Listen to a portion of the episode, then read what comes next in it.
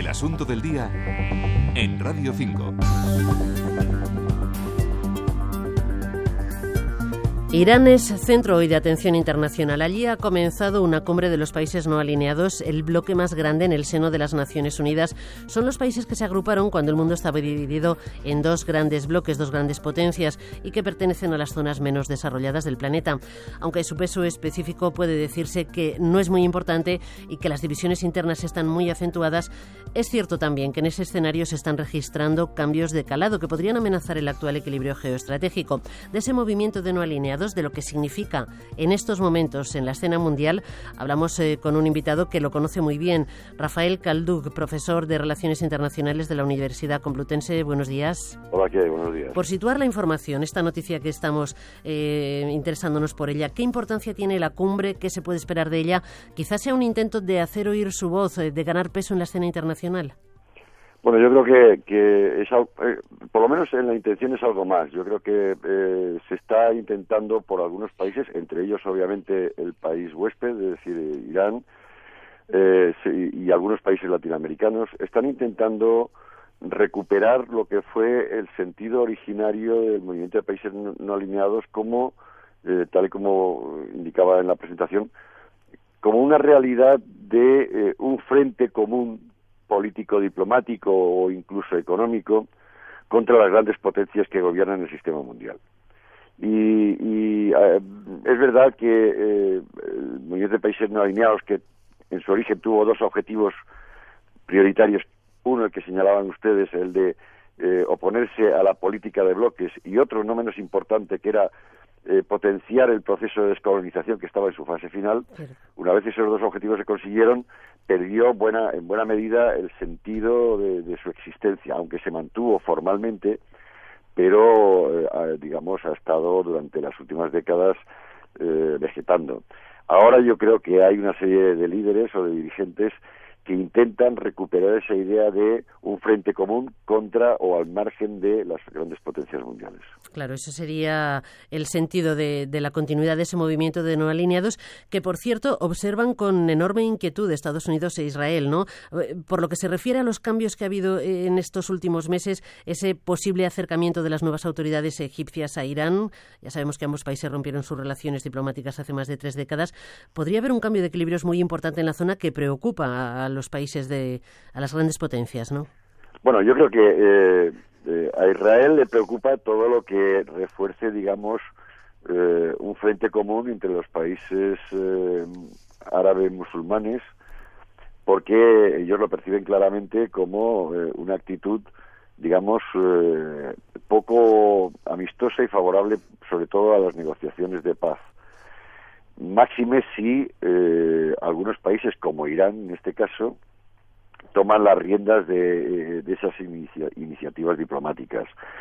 Eh, yo creo que el, restablecimiento de las relaciones entre Egipto e Irán a Israel le preocupa, pero le preocupa mm, de forma limitada. Es decir, si solo es el restablecimiento de relaciones diplomáticas, eh, pues eh, no es algo para echarse las manos a la cabeza. Otra cosa es que detrás de esa iniciativa original eh, surge el intento de crear una especie de alianza más o menos explícita de intereses político-económicos. Eso es lo que le preocuparía realmente a Israel. Eh, pero es una preocupación menor que la que ya tiene con Irán con respecto a su programa nuclear, que es la preocupación inmediata. Claro, quería preguntarle yo si tiene un significado especial el hecho que, de que la sede de la cumbre sea en Teherán, precisamente. Hombre, es evidente, es evidente que no ha sido una casualidad que se haya organizado en Teherán y tampoco ha sido una casualidad que Estados Unidos haya presionado para que el secretario general no acudiera, no legitimara con su presencia esa reunión. Claro. Eh, Ban Ki-moon eh, asiste efectivamente a la cumbre, había presiones para que no fuera así, pero lo cierto es que ha tenido que escuchar duras críticas, muy duras, hacia el papel que está jugando el Consejo de Seguridad, unas críticas que, por otro lado, no son nuevas. ¿Cree que habría que redefinir las reglas de juego de ese organismo supranacional, que ya ha llegado el momento? Bueno, eso, eso eh, ya lo ha dicho hasta la, la propia Asamblea General de Naciones Unidas. ¿Y qué es lo que lo impide? Hombre, porque eh, el, procedimiento de modificación de la Carta de Naciones Unidas pasa porque previamente el Consejo de Seguridad tiene que dar el visto bueno antes de que se someta a aprobación en la Asamblea General. Y es evidente que en este momento ninguna de las potencias que tiene el derecho de veto, de los cinco miembros permanentes, tiene ninguna intención de, eh, digamos, mermar su, su influencia o su control del Consejo de Seguridad. Eh, a eso hay que añadir otro problema adicional, que es, digamos, más eh, de carácter técnico-político, que es que eh, cuando se ha planteado decir, bueno, si modificamos el Consejo de Seguridad, ¿quién debería pasar a formar parte de los nuevos miembros permanentes? Claro. Inmediatamente surge una serie de potencias emergentes y todas rivalizando por ser ellas, ¿no? Y entonces eh, eh, Pakistán quiere ser Pakistán y que no sea la India, la India quiere que no esté Pakistán, Brasil quiere estar a toda costa, eh, en Europa se plantearía si Alemania tendría que estar o no. Claro, son una serie de temas que al final están haciendo que esa reforma se, se quede bloqueada. Y también que ese organismo sea muy poco operativo. Bueno, yo creo que es muy operativo. Lo que pasa es que eh, es operativo cuando existe consenso entre los cinco miembros permanentes. Claro, pero el caso de Siria es el último que ha puesto de reflejo esas divisiones, ¿no? Con Rusia y China. Claro. Eh, la, la, cuestión de fondo sería si es factible o si es útil para la estabilidad del sistema internacional llevar a cabo iniciativas o decisiones del Consejo de Seguridad en contra de los intereses de la voluntad de potencias mundiales, como es el caso de Estados Unidos, del Reino Unido, de Francia, de China, de Rusia. Hmm. Y la respuesta sería que eh, resolveríamos un, un, problema, pero crearíamos otro mayor, que sería el enfrentamiento con esa o esas potencias, como es el caso de Siria. Es decir, pues obviamente el sentido moral de cualquier persona de bien hace pensar que eh, debería intervenirse para evitar o detener la matanza que se está produciendo.